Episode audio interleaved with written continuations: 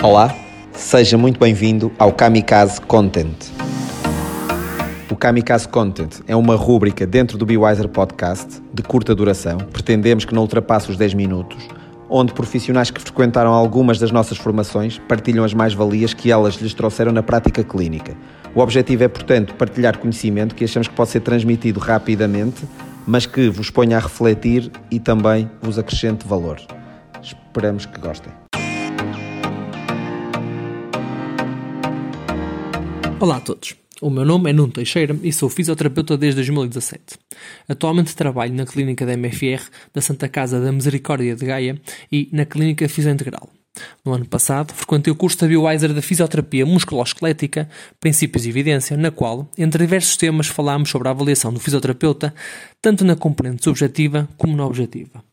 Relembrando alguns tópicos e, como vocês sabem, o exame subjetivo permite recolher os dados do utente, a história passada, a história familiar, comportamentos, sintomas, entre outros, e o exame objetivo analisar mais especificamente a condição do utente através de um exame físico mais detalhado.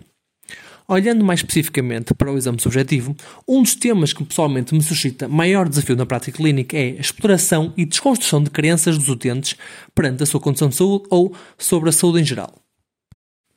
Posto isto, vou então tentar simplificar todo o processo que envolve a compreensão das diferentes crenças do utente, tanto para nós como para o próprio utente. As crenças são definidas como processos cognitivos resultantes de uma cognição concreta sobre como nós achamos que as coisas são. Basicamente, algo que alguém assume como sendo verdade ou realidade. Pessoalmente, eu gosto de ver as crenças como atalhos no pensamento sobre determinados temas. Existem diferentes características das crenças que as tornam difíceis de identificar e eventualmente modificar. Nem sempre são racionais, podem ser contraditórias, podem ser explícitas e ou implícitas. Sobre nem sempre serem racionais, isto deve-se ao facto de, mesmo quando lhes são apresentados factos que as contradigam, a crença pode-se manter. Um exemplo bastante comum é quando se informa o utente que as suas alterações imagiológicas são normais para a sua idade e comuns até em pessoas assintomáticas, e mesmo assim o utente continua a apontar esses achados imagiológicos como a causa para a dor.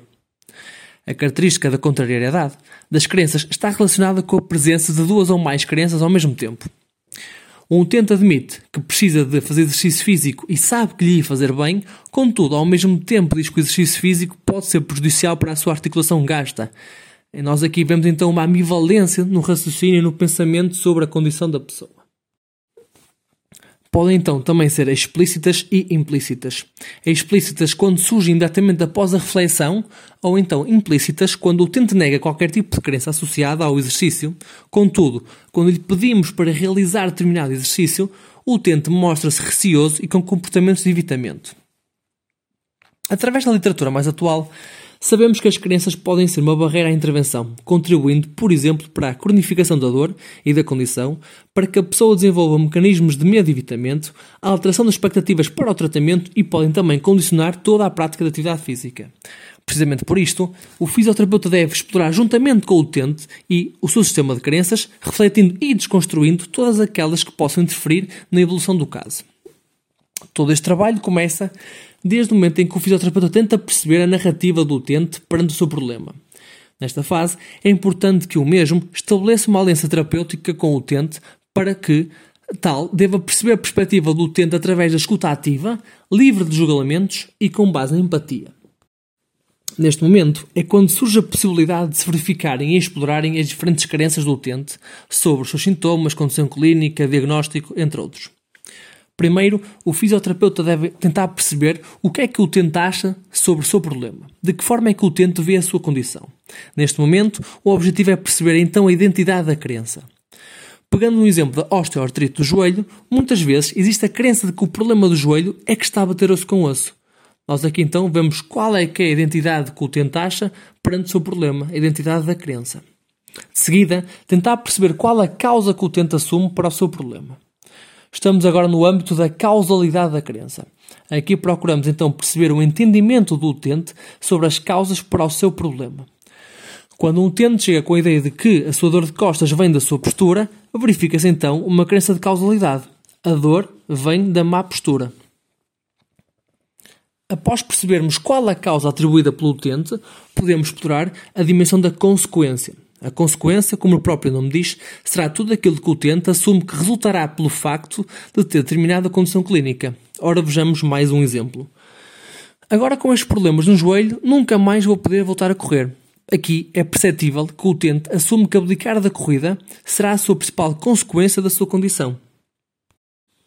Relativamente ao fator tempo, temos a linha temporal da crença. Basicamente, a ideia é perceber qual a perspectiva do tempo do utente sobre quanto tempo é que ele acha que irá durar até que a sua condição se resolva ou melhor. Questões simples como: então, acha que isto vai passar ou não? Ou então, quanto tempo é que acha que vai demorar? Podem ser o suficiente para compreender quais as crenças a nível temporal que o utente possa ter. Um exemplo frequente é a associação do envelhecimento com o agravamento da condição, ou seja, quanto mais anos eu tiver, pior eu vou ficar. Por fim, temos a componente do tratamento, ou seja, qual é que será a ideia de que o utente tem de como é que pode ser ajudado ou o que é que ele acha que irá resultar para melhorar no, no seu quadro, na sua condição. Afirmações muito recorrentes como eu já sei que a fisioterapia só vai servir para aliviar ou então esta dor do ombro só se vai resolver com cirurgia são, infelizmente, alguns exemplos de afirmações que colocam desde o início uma entrave ou uma barreira à intervenção. Para além de explorarmos o sistema de crenças pela identidade, causa, consequência, linha temporal de tratamento, é também importante e pertinente entender a resposta comportamental e emocional que o utente tem perante os seus sintomas. Com isto, devemos procurar perceber, de acordo com o seu quadro clínico, quais as estratégias que o indivíduo tem de gestão da condição, se o utente teve de alterar os seus hábitos de vida diária, se tem evitado diferentes atividades importantes por causa do seu problema, se tem sentido medo ou receio, como é que ele se sente com tudo aquilo que tem passado e por aí fora. Para tal, recorrer a questões abertas como: quando essa queixa aparece, o que é que faz? O que é que teve deixado de fazer desde que, isso, desde que essa dor apareceu, desde que esse problema apareceu? São formas que nós temos para explorar todo o comportamento e toda a resposta emocional perante os sintomas. Tudo isto permitirá ao fisioterapeuta perceber a forma como o utente vê e vive o seu problema e ao utente tomar consciência e refletir sobre o impacto que determinados pensamentos ou crenças estão a ter no seu dia a dia. Um exemplo comum da limitação para o dia a dia pela presença de uma crença são afirmações como: Desde que tenho dores nas costas, evito dobrar-me porque sei que isso vai me fazer mal às hérnias. Ou seja, a pessoa condiciona-se no seu dia a dia não pelos sintomas, mas pela ideia que tem que um movimento específico possa ser prejudicial para si. Um pequeno apontamento para a presença de crenças implícitas que por vezes requerem exposição a uma determinada tarefa para que estes aspectos relacionados com este sistema de crenças sejam percepcionados. Por exemplo, quando alguém não refere nada relativamente a este conjunto de crenças, mas quando lhe pedimos que faça um determinado exercício, mostra-se apreensivo, achando que será perigoso, perigoso para si. Por fim, deve-se ter em atenção que não são apenas as crenças dos utentes que podem comprometer a avaliação e a posteriori a intervenção. As crenças dos próprios profissionais também poderão prejudicar. Posto isto, em jeito de reflexão, o fisioterapeuta deve-se questionar sobre as suas próprias crenças. Que crenças é que eu posso ter sobre este tipo de casos? De onde fui buscar estas mesmas crenças? E poderão estas crenças influenciar a minha forma de comunicar e gerir este caso? Um obrigado a todos. Caso pretendam me seguir, podem me encontrar no Facebook e na minha página de Instagram. Nota final antes de irem embora: se tiverem sugestões de melhoria ou de pessoas a entrevistar, podem fazê-lo para o e-mail podcast.bewiser.com. Encontramos no próximo episódio. Até lá.